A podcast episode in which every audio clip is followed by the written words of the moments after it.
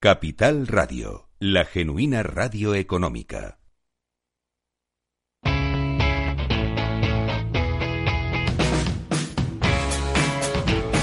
La economía despierta. Capital Radio.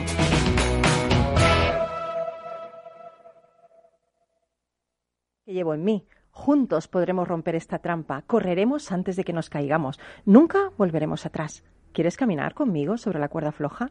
Hemos nacido para correr. Como dice Bruce Springsteen en su canción Bar to Run, hemos nacido para correr, aunque en esta vida solo seamos motoristas solitarios y asustados. Pero recuerda que solo aquellos que se arriesgan a correr muy lejos son conscientes de lo lejos que pueden llegar. Estás en Rock and Talent.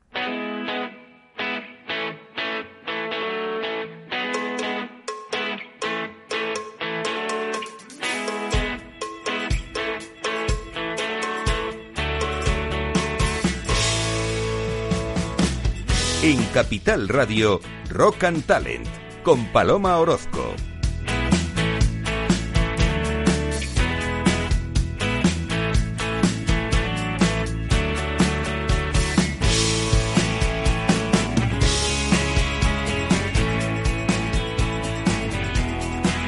Bienvenido, bienvenida Rock and Talent. Hoy estoy particularmente contenta. Por fin tengo enfrente al duende. Besitos. He vuelto, he vuelto aquí a la radio, estoy feliz de poder estar con todos vosotros, ya no por teléfono, aunque ya el pijama lo dejo en casa, claro, ya no, no, no uso pijama, ¿eh? bueno, hoy, día 29 de junio, se celebran muchas cosas, se celebra el Día Mundial de los Trópicos, se celebra el Día Mundial de la Esclerodermia y hemos querido traer un poquito esta rara enfermedad eh, porque es una enfermedad de origen desconocido. Esta enfermedad origina parches de piel dura y gruesa y puede hacer que los órganos del cuerpo y hasta los vasos sanguíneos se esclerosen y dejen de funcionar. Bueno, pues seguramente no sabes que el genial pintor Paul Klee retrató en su cuadro Explosión de Miedo la experiencia de vivir con esclerodermia y el temor que genera tener esa enfermedad. Él conocía bien ese miedo porque fue diagnosticado en 1936 con esclerodermia. Bueno, pero lo que me gusta de este pintor es que, aunque las manos se le volvieron rígidas como de piedra, él nunca dejó de pintar, nunca se rindió y continuó creando obras de arte en las que expresaba cómo su vida se consumía, pero cómo su arte crecía y crecía hasta que finalmente pues murió cuatro años después. Bueno, pues hoy queremos eh, dar visibilidad a todas estas personas que sufren esta rara enfermedad. Eh, por eso queríamos empezar hoy hablando de ello, ¿no? Porque me encanta la gente que sortea dificultades, que pues que salta obstáculos y con esa actitud positiva logra todo lo que quiere en la vida. Por cierto, Cliff fue un visionario en sus palabras, un pintor no debe pintar lo que ve, sino lo que verá. Igual de visionario que nuestro invitado de hoy, que está también en el estudio, que se llama Mario Rodríguez Manzanares. ¿Qué tal, Mario? Pues muy bien, encantado de estar aquí. Está Buenos feliz. días. Está feliz. Acércate más al micrófono que no nos lo vamos a comer, ¿eh? Ahí está. Bueno, eres presidente de AUSAPE. AUSAPE es la Asociación de Usuarios SAP de España. Luego nos vas a contar un poquito sobre ello, ¿no? Correcto. Es tu primera experiencia radiofónica. Mi primera experiencia, Esa eres virgen. Totalmente. radiofónicamente hablando. Vale. Bueno, y luego tendremos por teléfono a nuestros colaboradores, Carlos Pucha Givela, de booksideasblog.com, que nos va a hablar de un libro increíble. Se llama El lado de las siete caras, de Luigi Valdés, un nuevo enfoque para innovar exitosamente los negocios. Y bueno, y nuestro querido César Espinel, simbólogo experto en mitología y guía del Museo del Prado, se supera hoy, porque nos va a hablar del nudo gordiano, una técnica pues para abordar los problemas desde una perspectiva imaginativa, original e innovadora. Así que sin más, comenzamos.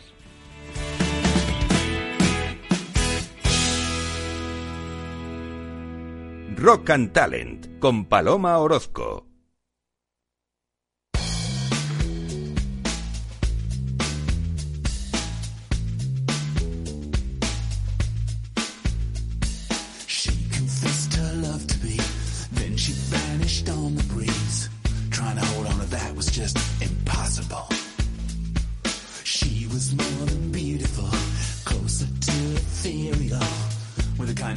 Down to earth flavor. Close my eyes.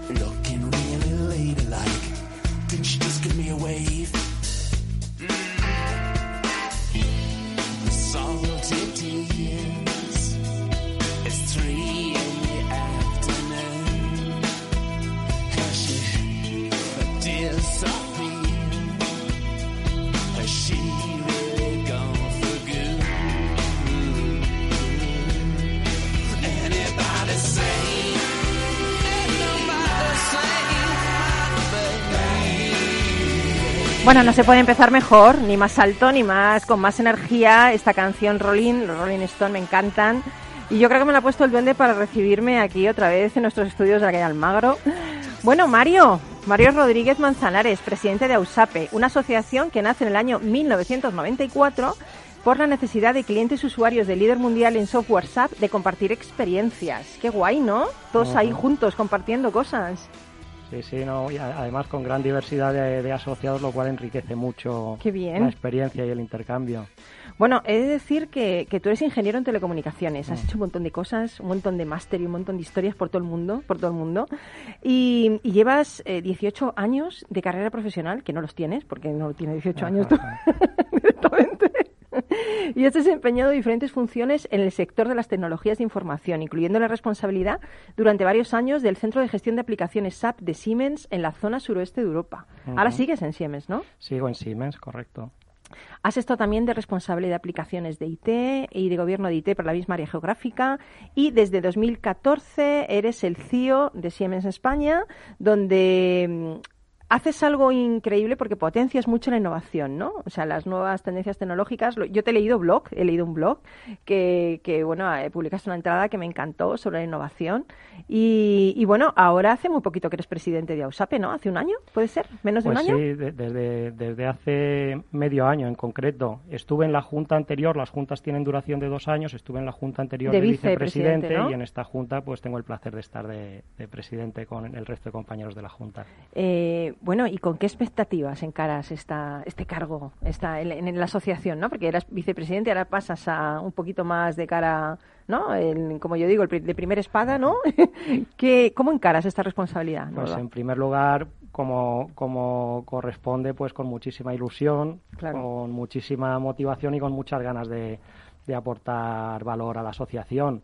Eh, enlazándolo con la experiencia en la junta anterior, en la que pues cumplimos el hito de los 25 años de existencia de la asociación, pues quizá el foco principal es ir preparando y dando los pasos para que la asociación tenga otros 25 años de, exitosa eh, eh, existencia. Jo, fíjate, pero se dice pronto, desde el año 94, ¿no? Sí. ¿Cuánto tiempo, no? Sí. Seríais unos visionarios, entonces. Vamos a formar una asociación que englobe a toda la gente y diré, esta gente está loca. O sea, Pues esto del SAP, ¿qué es el SAP este? ¿Qué es? Dirían, ¿no?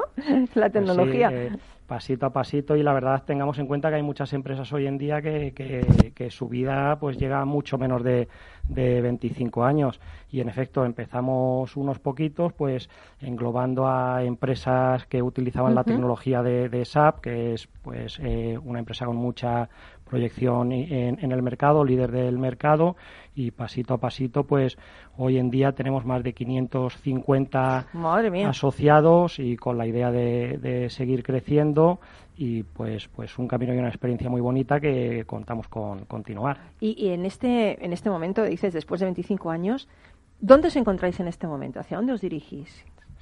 Pues mira, en primer lugar quizás si, si miramos a, a futuro las, las líneas maestras que creemos que hay que seguir empujando para la asociación. Lo primero de todo, seguir potenciando el, llamémoslo el networking de, de valor añadido entre todos los aso- asociados, es decir, el compartir experiencias reales de, de cómo le va a cada uno.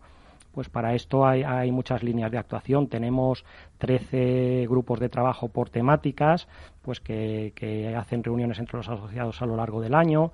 Tenemos siete agrupaciones geográficas que llamamos Madre delegaciones, pues que van a lo largo del año trabajando la, la interacción entre los partners tanto los grupos de trabajo como las delegaciones con su coordinador correspondiente. Todos los coordinadores son compañeros de empresas que ejercen la labor mía. de forma altruista eh, y hacemos pues también muchas sesiones y eventos pues para, para enriquecer. Esto lo queremos continuar.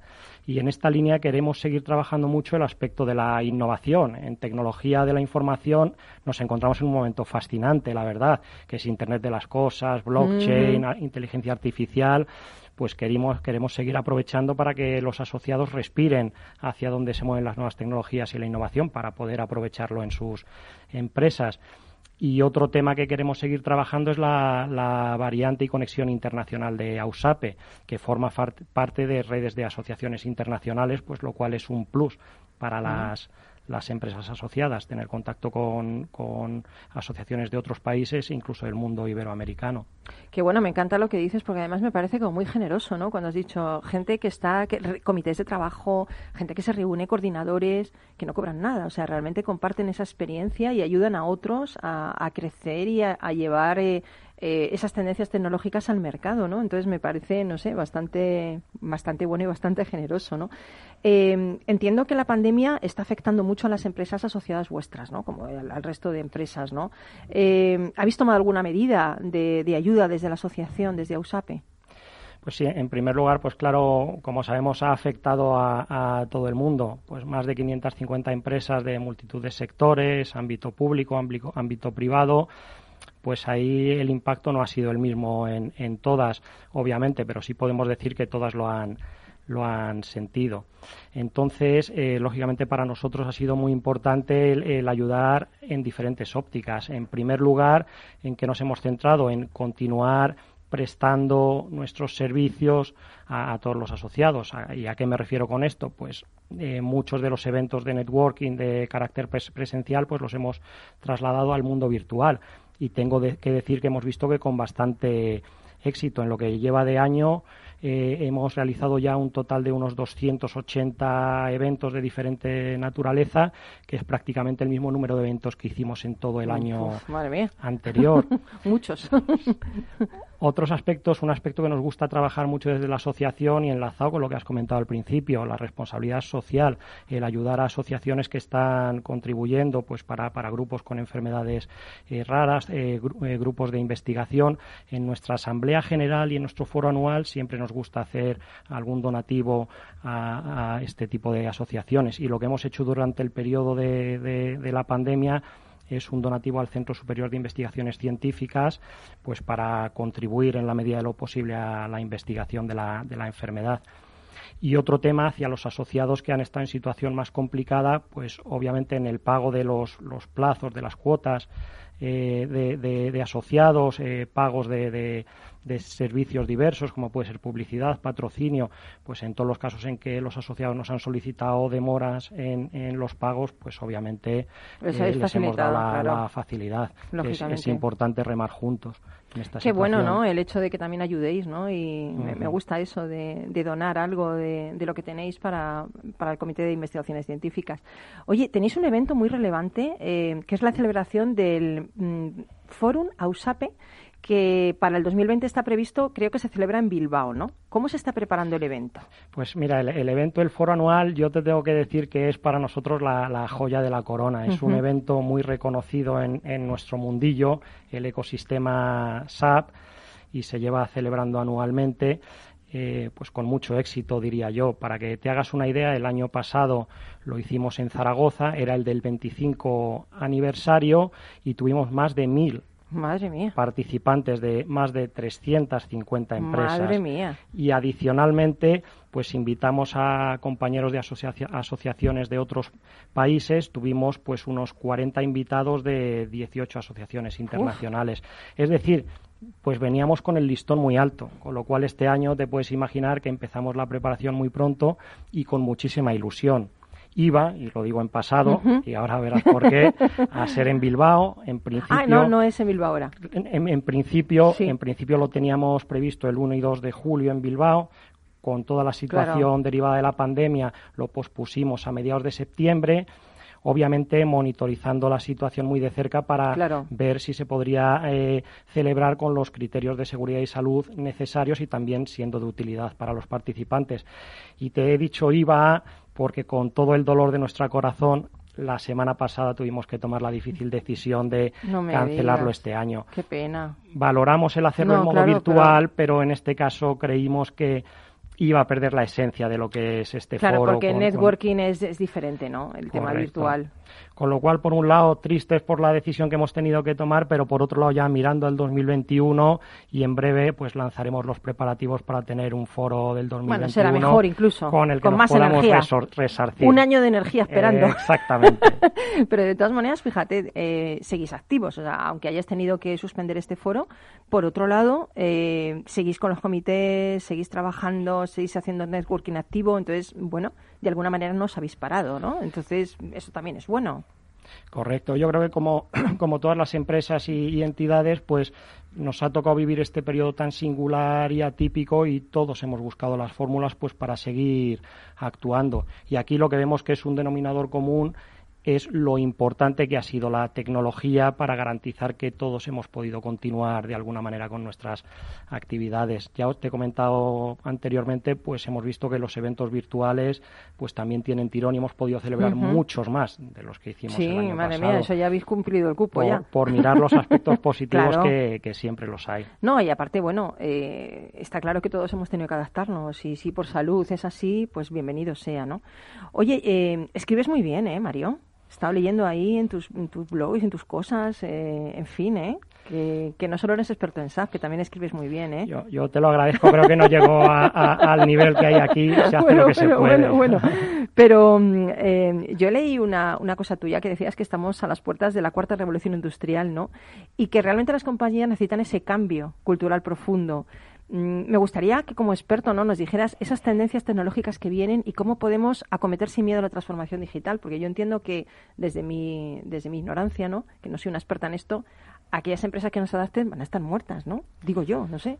Pues eh, totalmente. Tecnología, yo creo que hoy en día todo el mundo habla, pero en muchas ocasiones más importante que la tecnología y lo que se puede hacer es la mentalidad y el cómo de abierto estás a hacer las cosas de, de forma uh -huh. diferente.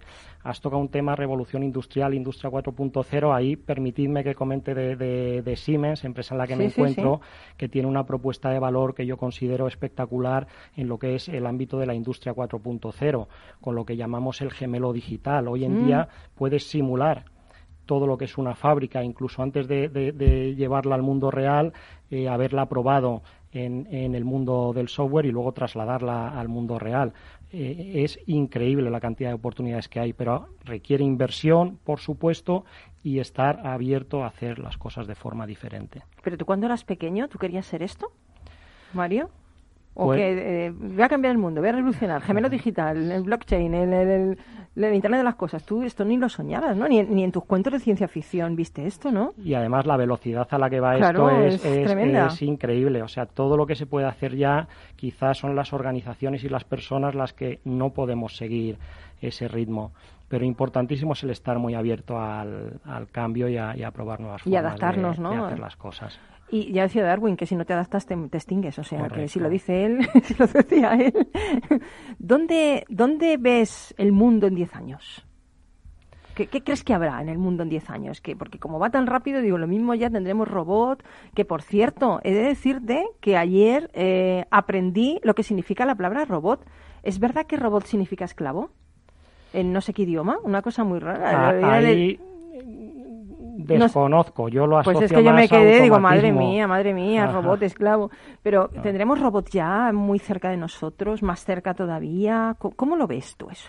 Bueno, el, el, si hablamos del, del, tema de los robots eh, en el ámbito industrial, yo creo que todo el mundo conoce pues los robots físicos que, que están en plantas industriales eh, moviendo eh, productos, mo- mo- eh, actuando en líneas de producción.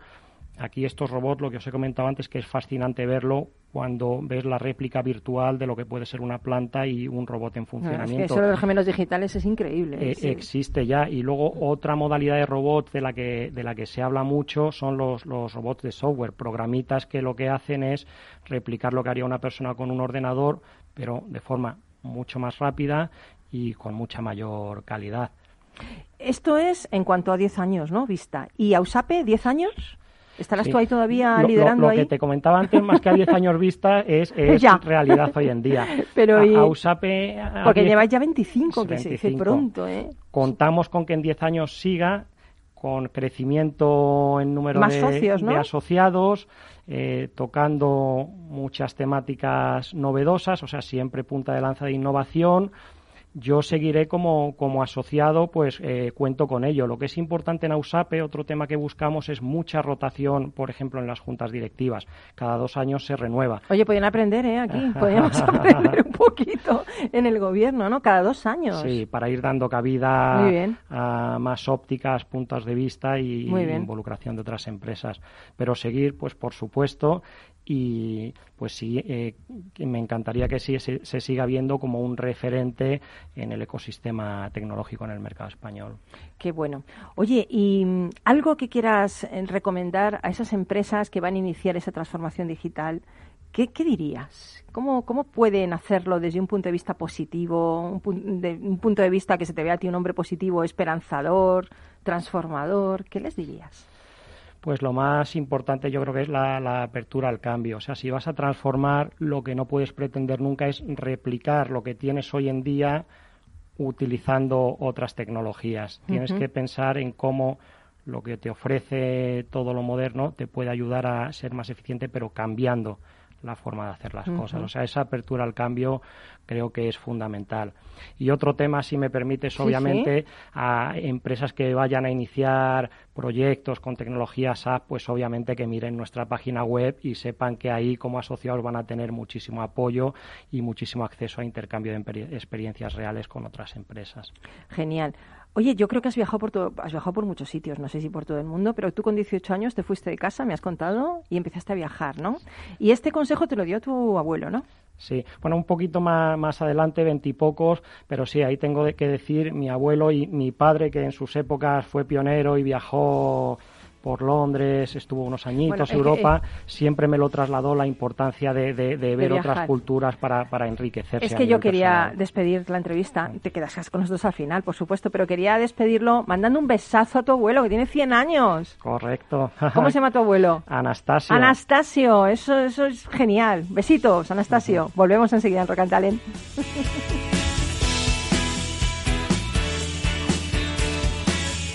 Rock and Talent con Paloma Orozco.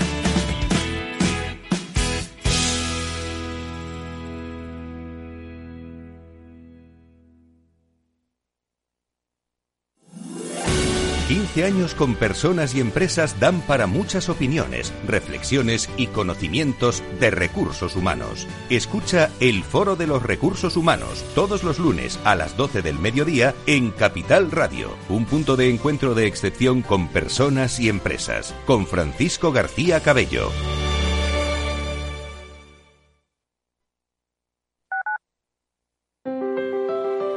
Si te gusta la cocina gallega de siempre, en el Mesón Gallego 1 y el Mesón Gallego 2 encontrarás los mejores pescados y mariscos de las costas junto a recetas de la Galicia interior, además de las carnes de Sanabria y los mejores embutidos de Zamora y nuestra terraza. Te esperamos en la calle Muller 35, teléfono 91 579 3623 y en la Plaza de la Remonta 13, teléfono 91 579 0769. Una recomendación del programa gastronómico Mesa y Descanso.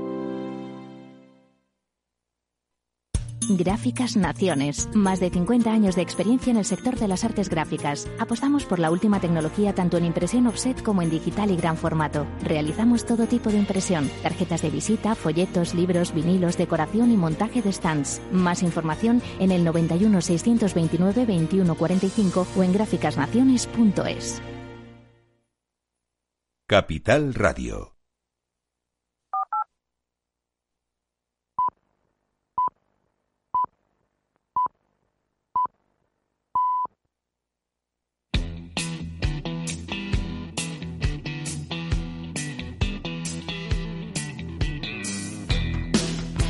Rock and Talent con Paloma Orozco.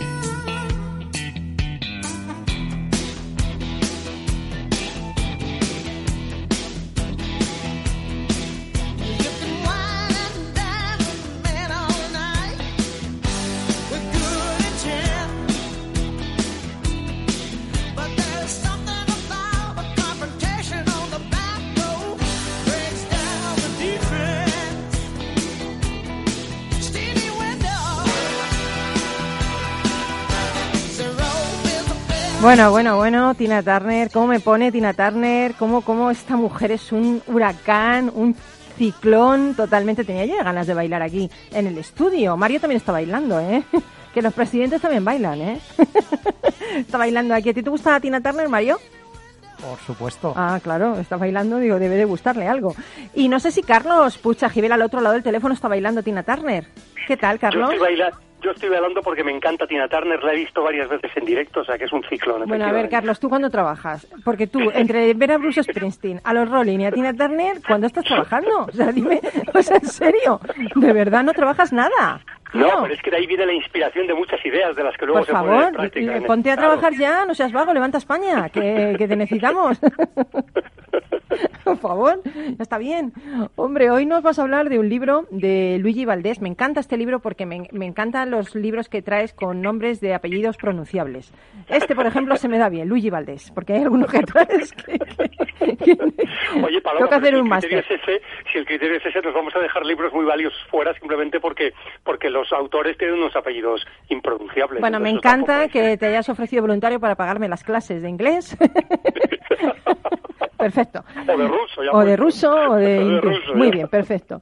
Bueno, mm, este libro me gusta eh, porque presenta un nuevo enfoque para innovar en los negocios. Sí, Esto me es. interesa, me interesa. Háblame, háblame de ello. Mira, se llama El dado de siete caras, el autor Luigi Valdés, y ya con el título ya nos da una, mm, digamos, una pista sobre lo que va a tratar el libro, porque claro, los dados normalmente tienen seis caras y él está hablando de un dado diferente, de un dado Ah. de siete caras. Ostras, que pensaba que tenían cinco dados los, los dados, te lo prometo. Que tienen seis. Uy, vaya despiste, Paloma, ¿eh? Perdona, Carlos, yo he estudiado, ¿eh? Yo he estudiado y no, juego, no me he dedicado a jugar a los dados. Está estudiando, ¿vale? Bueno, pues eh, este libro realmente habla de siete caras eh, para poder innovar en los negocios. Y os voy a poner algunos ejemplos de las siete caras de las que habla. La primera es que hemos oído hablar mucho de pensar fuera de la caja, ¿eh? de que nada es imposible, nada es impensable. Y pone un ejemplo que yo no conocía de una empresa mm, colombiana que lanzó una cerveza diseñada especialmente para mujeres en el año 2007 que en Colombia esto era un poco raro porque es una cultura muy machista y realmente pues las bebidas alcohólicas o las cervezas normalmente el público al que iban dirigido eran hombres, ¿no? Y los anuncios y la publicidad y todo era para ello, ¿no? Bueno, pues esta marca se llamaba Reds y, y, bueno, pues pensaron fuera de la caja en este caso. Es uno de los muchos ejemplos. Un momento, y Carlos, la- tengo que hacer un, eh, un break. Eh, ah, eh, Colombia cada vez es menos machista, ¿eh? Que nos escuchan muchos colombianos, ¿eh? Un es besito para todos ellos, es ¿vale? verdad. O sea, bueno, sí, también España en algunos momentos también fue un poquito más machista, pero. Colombia está cambiando, ¿eh? Hay que hacer este break, porque Estoy- nos escucha mucho allí, ¿eh? Venga, fenomenal. Estoy de acuerdo. ¿eh? Bueno, el caso es que lo, hicieron en 2007, ya han pasado bastantes años, entonces yo imagino que también ha evolucionado todo igual, igual que aquí. Claro, ¿no? claro. Pensar fuera de la caja es la primera estrategia. La segunda, eh, bueno, es, es preguntarse por los deseos tanto percibidos como no percibidos del cliente. Y aquí pone un ejemplo bastante más fuera del alcance del anterior de las cervezas, porque habla de una empresa que se llama Embraer, una empresa brasileña, Sí. que se ha adueñado del segmento de aviones privados de menos de 100 pasajeros. Entonces, bueno, pues aplicaron todo lo que sabían sobre sus clientes para diseñar un avión con capacidad para entre 6 y 8 pasajeros, con dos mil y pico kilómetros de alcance eh, y un precio de 3 millones de dólares, que aunque nos parezca mucho, es un 40% más barato que el más barato de sus competidores. Madre O sea que realmente eh, innovaron haciendo esto, ¿no? Pensando qué qué es lo que realmente querían sus clientes, ¿no? Y adaptando su producto a lo que realmente necesitaban. Qué bueno. El- la, la cara 3 es lo que llama introducir tecnologías irruptivas, no disruptivas, irruptivas. Irruptivas. Sí, sí, que son aquellas que suponen un salto cualitativo y cuantitativo, pero de algo que ya existe, Sí. no de algo totalmente nuevo, Ujú. sino de algo que ya existe. Y aquí el ejemplo que pone el autor, uno de los ejemplos, es Hermenegildo Ceña, la Sí. marca de moda, con una chaqueta que se llamaba Bluetooth e-Jacket, que era una prenda multinacional que te permitiera estar en contacto siempre con el móvil o escuchar música gracias a un panel de control que iba cosido en la manga de la chaqueta. Quiero esa chaqueta. Quiero esa Ah, chaqueta. pues, viene una foto, ¿eh? O sea, que te la puedo mandar luego para no, que pero ma- no, mándame la foto, no, mándame la chaqueta. Te digo. Bueno, pues esa sería la tercera, que era tecnologías irruptivas. La cuarta cara sería la definición y expansión de, la- de lo que se llaman las competencias medulares. En inglés el, el famoso core business, Sí. lo que realmente sabemos hacer, ¿no? Entonces aquí pone pues varios ejemplos. El más, el más conocido es Amazon. Amazon empezó vendiendo libros online. Pero ahora venden de todo, desde medicamentos hasta mascotas. Entonces, su, realmente, realmente su, su competencia medular o esencial es que son capaces de vender online de una manera muy sencilla y muy ágil, aproximando los productos a los clientes. Y ahora con el confinamiento lo hemos visto porque mucha gente seguramente se ha aprovechado de esto para Claro. poder comprar cosas. ¿no? Bueno, la quinta cara sería la detección de clientes no atendidos que no están actualmente atendidos para creación de nuevos nichos de mercado. ¿no? Entonces, bueno, pues aquí habla de las tendencias que, que hoy están, están, están en boga. Pues, por ejemplo, una de las que más me ha llamado la atención es todos los métodos y, y técnicas para rejuvenecimiento, para anti-aging, que se llama antiedad. O sea, realmente hay mucha preocupación por la salud, mucha preocupación por, por, el, por el aspecto también, por la imagen, y bueno, pues cada vez más hay, hay servicios especializados en esto, ¿no? Y nos queda la cara 6, ¿no? La cara 6, bueno, nos queda también la 7. Ah, verdad que La son cara 7. 6 sería la propuesta de valor y estrategias innovadoras, ¿no? Pues aquí habla de, de dónde están los negocios más rentables y la- una frase que dice es el negocio está en las balas, no en la venta de armas.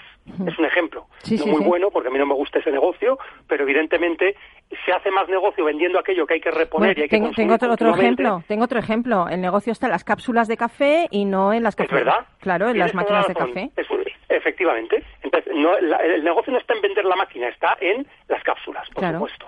O, o, por ejemplo, las- los cartuchos de las impresoras, ¿no? Exactamente. Y por último, la última cara es detectar nuevas posibilidades de negocio una vez que se han explotado las seis caras anteriores, ¿no? Entonces, aquí se hablan de los niveles de innovación, de innovación gradual, de la conceptual y de la innovación del modelo de negocio, ¿no? Entonces, bueno, pues una innovación gradual es un nuevo modelo de coche con motor diésel. Una conceptual es un producto de nivel superior que hace obsoleto el servicio anterior, por ejemplo, el correo electrónico frente al correo físico tradicional. Aunque a mí me sigue gustando también de vez en cuando mandar alguna carta manuscrita. ¿eh? Claro, es precioso. Y innovación del modelo de negocio serían las líneas aéreas de low cost, ¿no? Ese sería un- una innovación del modelo de negocio. Entonces, lo que dice el autor es que combinando las siete caras tenemos muchas posibilidades de hacer crecer nuestro negocio y, y de poder captar nuevos clientes. Y si te aburres, pues puedes tirar el dado y dices, ¿qué cara innovo hoy? Pues esta. ¿Qué cara innovo mañana? Pues la otra, ¿no? Por lo menos te diviertes Claro, un poco. y lo que pasa es que un dado de siete caras, cuando lo tiras, pues rueda de una manera un poco rara y a lo mejor no, no, no sabes muy bien la cara que ha salido, ¿sabes? La cara dura, la que siempre sale. bueno, pues qué bien, el dado de las siete caras de Luigi Valdés, Luigi Valdés. sí. Eh, ¿Dónde encuentras estos libros tú, Carlos?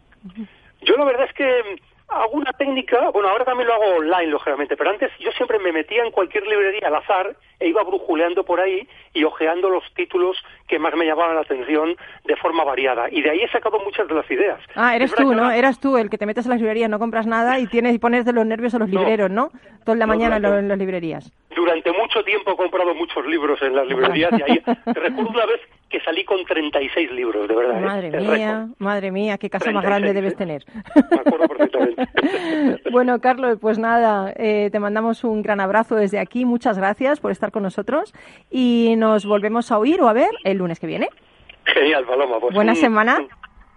Un, un saludo para la audiencia y para ti, por supuesto. Genial, seguimos en Rock and Talent. Rock and Talent con Paloma Orozco.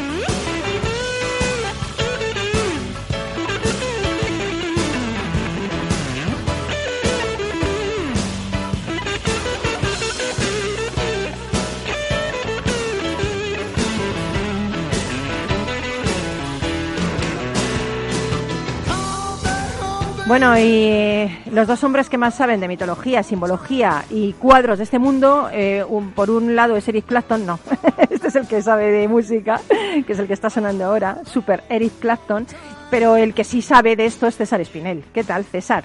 Buenos Hola, días. buenos días, Paloma. ¿Qué tal? ¿Cómo estás? ¿Qué tal? Hoy me habéis dejado, Carlos, y tú aquí solitos, solita, aquí, menos mal que tengo a Mario en el estudio, ¿eh? Sí, no, no, ya, ya Tenéis ya miedo, nos tenéis miedo. Bueno. Bueno, hoy nos vas a desvelar la técnica de nudo gordiano para afrontar la solución a un problema desde una perspectiva original e innovadora. Toma ya. Efectivamente, de eso se trata. Cuéntanos, ¿qué es esto del nudo gordiano? Sí, es, es lo bonito, ¿no? Que, que al final la, la historia también tiene muchos ejemplos de los que podemos extraer enseñanzas para, para nuestra vida diaria y el mundo moderno en general. Entonces, eh, es verdad que en contra de lo que puede parecer, el nudo gordiano no tiene nada que ver con los gordos, eso de entrada, ¿eh? que hay que siempre dejarlo claro. Y su origen se encuentra en una leyenda griega que recoge Flavio Arriano, que es un historiador del siglo II.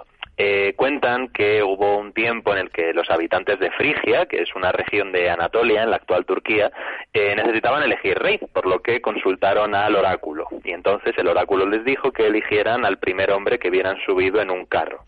Y ese hombre fue Gordio, que era un pobre labrador que no poseía más que su carreta y sus bueyes. Entonces, vemos que es curioso cómo por, por avatares del destino la fortuna puede acabar sonriendo a los más humildes, ¿no? Recordemos al pastorcillo tamborilero del villancico de Rafael o una de las bienaventuranzas, ¿no? La de bienaventurados los de limpio corazón, pues ellos verán a Dios, que ya de entrada siempre implica la idea de afrontar la, la vida con, con humildad, con lo que se llama limpieza de corazón, etcétera. Pero bueno, el caso es que cuando Godio fue elegido rey de Frigia, fundó la ciudad que lleva su nombre y en agradecimiento ofreció al templo de Zeus su más preciada posesión que era su carreta, atando la lanza y el yugo con un nudo cuyos cabos se escondían en su interior, haciendo, según la tradición, imposible que alguien pudiera desatar ese nudo. Pero cuando Alejandro Magno, en su campaña por dominar el imperio persa, conquista Frigia en el año 333 a.C., eso cambió, porque sabiendo que existía una antigua tradición que prometía el imperio universal a aquella persona que desatara ese nudo, Alejandro se presentó en el templo de Zeus, a quien por cierto consideraba su padre, y analizando el problema, en lugar de intentar deshacer el nudo, directamente lo cortó con su espada. Toma ya. ¿Para qué, cuenta- pa' qué tonterías, no? Tonterías las Dime. justas, ¿no? Digo que tonterías las justas. Cogen la Sí, espada y sí, o sea, no, no estaba para andarse con chiquitadas. iba, iba a cortar por lo sano, nunca mejor dicho. Eh, y entonces, según nos cuenta Curcio Rufo, que es un historiador romano del siglo I o II, Alejandro, mientras lo cortaba, dijo que era lo mismo cortarlo que desatarlo, y que esa noche se desató una tormenta que fue interpretada por el conquistador griego como que Zeus estaba conforme con su solución, o sea, que le, que le había parecido bien, básicamente.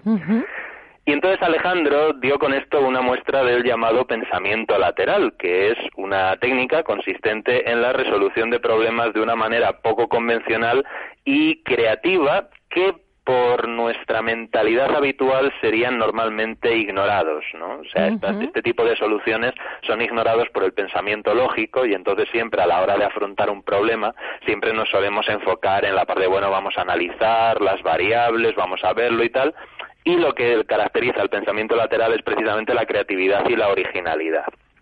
El caso es que esto, este episodio de Alejandro y el nudo gordiano ocurre en el siglo IV antes de Cristo y el concepto pensamiento lateral no aparece hasta 1967. O sea, Con Edu- Eduard de Bono, ¿no? Eduard de Bono. Lo que ha dado de sí Madre la mía. historia. Madre mía. Sí. Madre mía, tú- Una, una pequeña curiosidad sobre esto es que el famoso lema de los reyes católicos, el tanto monta, que se ha convertido en una cancioncilla popular, ¿no? Que seguramente conoces esta de eh, tanto monta, monta tanto Isabel como No, Fernando. pero cántamelo, es que me lo has dicho así muy mal. No es una cancioncilla, pues cántamela la cancioncilla. Me has dejado así esperando. ¿Cómo es la cancioncilla? Pues fíjate, la cancioncilla no, no me la sé, siempre lo he oído yo decir así normal. Ah, vale, vale, normal. Sí, o sea, no, no es pero normal. vamos, que, que era, o sea, es este, es este lema, ¿no? Esta, este lema popular que viene de, de este, de esta frase de los reyes católicos. Y ese tanto monta, en realidad, eh, originalmente no tenía que ver con el hecho de que Isabel y Fernando tuvieran un poder equivalente, sino que está vinculado con la leyenda del nudo gordiano, porque ese tanto Anda. monta se refiere a la frase de Alejandro de que tanto monta cortarlo como desatarlo. Anda, no lo sabía yo esto, fíjate. Pues sí, interesante. así es. Y entonces es otra vez esta idea del pensamiento lateral, ¿no? Además, una de la época en la que viven los reyes católicos, ese siglo XV, maravilloso y terrible al mismo tiempo, suponía muchas veces una solución de conflictos de esa forma creativa. Entonces, nos dicen los expertos que a partir de, de finales de los 60 desarrollaron toda esta teoría, decían, para practicar el pensamiento lateral y no el vertical, que es el que solemos utilizar a menudo, se se necesitan sobre todo cuatro elementos clave. Y en lo primero, por supuesto, y de lo que habéis estado hablando en el programa de hoy, dice, se necesita una mente abierta, una mente abierta con la que Mm. afrontar cada problema como si fuera nuevo. Porque muchas veces cuando encaramos un problema lo hacemos con unas perspectivas, con unas suposiciones, con unos prejuicios, una idea de, bueno, esto esto me suena o ya me he enfrentado con esto antes o con algo parecido y por lo tanto voy a tirar de la experiencia. Entonces, los diseñadores del, y los estudios del pensamiento lateral dicen que eso está bien, pero que no hay que correr el riesgo de darle demasiado, digamos, demasiado peso, demasiada carga a esto de la experiencia, sino que lo bueno es afrontar cada problema como si fuera la primera vez Nuevo, que como nuevo. nos ocurre. Como hacen los niños, como hacen los niños. Efectivamente, eso es. O sea, la- en realidad, la, la mente de un niño funciona mucho más por el pensamiento lateral que por el vertical. En efecto, porque cada caso es único y si se afronta de manera única, pues surge mucho más la creatividad a la hora de la resolución Claro. de problemas. Luego el segundo punto sería hacer las preguntas correctas. Entonces las preguntas correctas sobre ese problema, que por supuesto está vinculado con la etapa anterior de la mente abierta, hacer las preguntas correctas es ir de las preguntas más generales sobre ese problema hasta las más específicas de manera que se vayan abarcando todos los enfoques posibles de ese problema. Entonces, esto tiene que ver también con la idea de quitarnos todo lo que creemos saber, porque eso muchas veces nos impide mm, obtener una visión global y completa de todo lo que es el problema poliédrico. Pero fíjate, fíjate César, en lo que dices de las preguntas, Google, para seleccionar candidatos, hace preguntas de pensamiento lateral, como ¿por qué las tapas de las alcantarillas son redondas? O use el lenguaje de programación para describir un pollo. O explique la ecuación más bella que jamás hayan visto. Pues mira, no lo sabía, Qué pero me bueno, encanta. ¿eh? bueno, tú lo, tú lo contestarías bien. No, bueno, no, no, el lenguaje de programación yo, no, lo yo otro. simplemente, yo simplemente iría a ver las preguntas, porque ya las respuestas no lo sé, pero las preguntas me encantan. ¿Verdad? Pues lo que tú dices, las preguntas correctas, pero las preguntas desde el punto de vista del pensamiento lateral, ¿no? Efectivamente. Nos tenemos- Que es, que es otra manera de llamar a este pensamiento Tenemos creativo. un claro. minuto más contigo. Muy bien, pues muy rápido. El punto número tres sería precisamente lo que estamos hablando sobre la creatividad que está ligada con las dos anteriores. Entonces, el mismo enfoque no sirve para distintos problemas y, por lo tanto, hay que romper los conceptos y las ideas preestablecidas que podamos traer.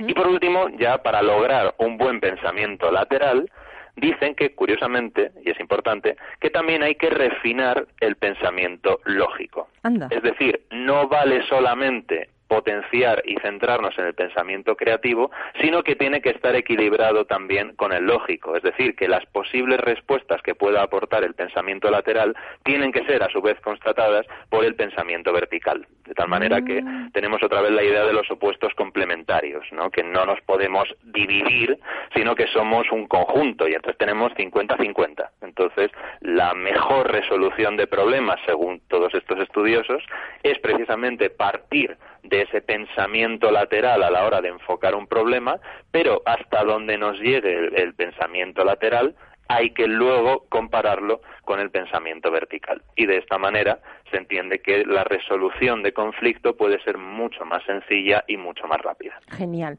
Pues nos quedamos con eso, pensamiento lateral que ya en, en los tiempos de Alejandro Magno se practicaba. O sea, imagínate, imagínate el aunque sin tema. tener ni idea de qué era. Exactamente. Bueno, César, pues te mando un gran abrazo y espero verte pronto por aquí por el estudio de Capital Radio.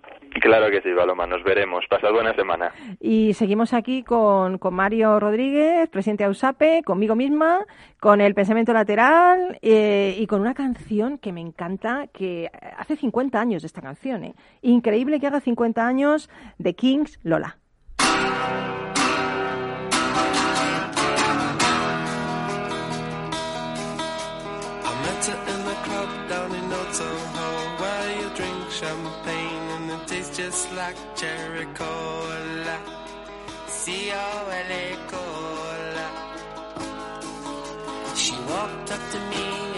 Asked me to dance.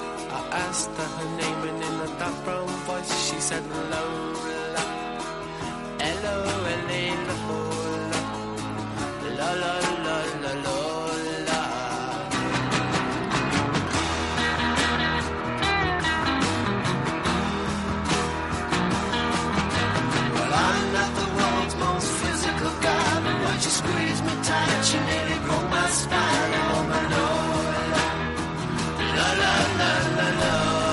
Bueno, esta canción la hemos, elegido por el, el Día del Orgullo, pero yo no creo en el Día del Orgullo, de decir, yo creo en el día de ser, de, de ser la persona que quieres ser, irte con la persona que quieras ser feliz, con quien te dé la gana, sin dar explicaciones a nadie y ser orgulloso de lo que eres, sea lo que sea que seas.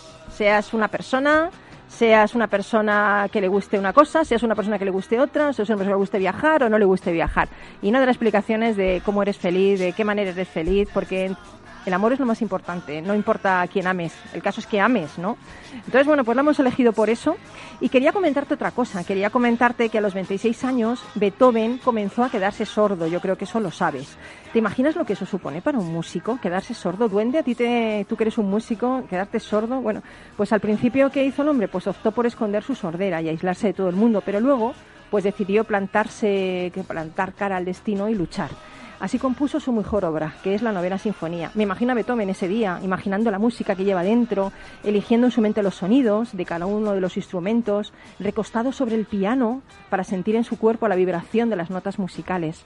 Me imagino la noche del estreno, cuando, cuando él tenía esos miedos porque se puso al frente de la orquesta, ¿no? La gente podría juzgar, pero ¿qué tiene que enseñarnos a nosotros un hombre sordo? Eh, seguramente se burlarían de su trabajo. Pero Beethoven, ahí con un par de narices, se puso delante de la orquesta y la dirigió con maestría durante más de 45 minutos sin escuchar una sola nota. Cuando el concierto terminó, Beethoven enfrenta al público y observa a una multitud aclamándole en pie. Es la primera vez que el mundo conoce la novena sinfonía, una perfecta mezcla de sonidos y armonía que posiciona a este hombre como el más grande compositor de todos los tiempos. Y yo te pregunto, amigo, amiga, que estás al otro lado, ¿cuál es tu novena sinfonía? ¿Cuáles son los miedos que tendrás que abatir para superar todos los obstáculos y alzarte con el éxito? Yo creo que debemos hacer como Beethoven, oídos sordos a las dudas, a las inseguridades, al miedo, a las voces que dicen que nunca lo conseguirás, incluso si esas voces vienen de ti mismo. Por eso, en este día, eh, lo que me gustaría decirte es que eres un ser especial, único en el universo, que tienes la libertad de hacer lo que quieras de tu vida, de amar a quien te dé la gana, de ser como tú quieras ser y no te importa en absoluto que la gente te critique o diga que no puedes hacer las cosas, porque esa gente no la ha hecho antes que tú. Nos vamos. Eh, Mario, gracias por estar con nosotros. Muchas gracias. Pues muchas gracias a vosotros. Parece que toda la vida se está aquí en la radio, oye, ya. Todo lo contrario, me habéis brindado una oportunidad fantástica de hacer un nuevo aprendizaje y he estado muy a gusto. Un beso, un gracias. abrazo a todos los miembros de AUSAPE eh, que hacen algo grande ahí trabajando en esos comités para hacer un mundo mejor. Y volvemos el próximo lunes. Gracias, Duende. Me ha encantado estar aquí contigo y volveremos. Un abrazo de todos los que hacemos Rock and Talent. Buena semana, buen lunes. Te queremos. Chao. Rock and Talent, un programa para ti, para compartir, para sentir, con Paloma Orozco.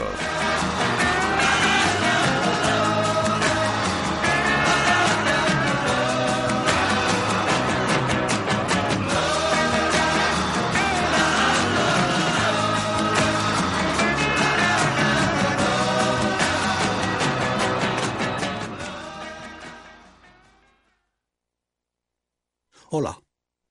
A ver, el dinero se gana con esfuerzo, y ahorrar debería darnos una recompensa. Sin embargo, siempre vemos que nuestro dinero crece poco y eso hace que nos vengamos un poco abajo. Lógico. Lo normal es que veamos crecer nuestro dinero. Por eso me gusta Finanbest, porque me ofrece los mejores fondos de inversión del mundo al alcance de todos, con total transparencia y sin comisiones indebidas. Y con eso la rentabilidad de mi dinero será mayor, o sea, lo normal.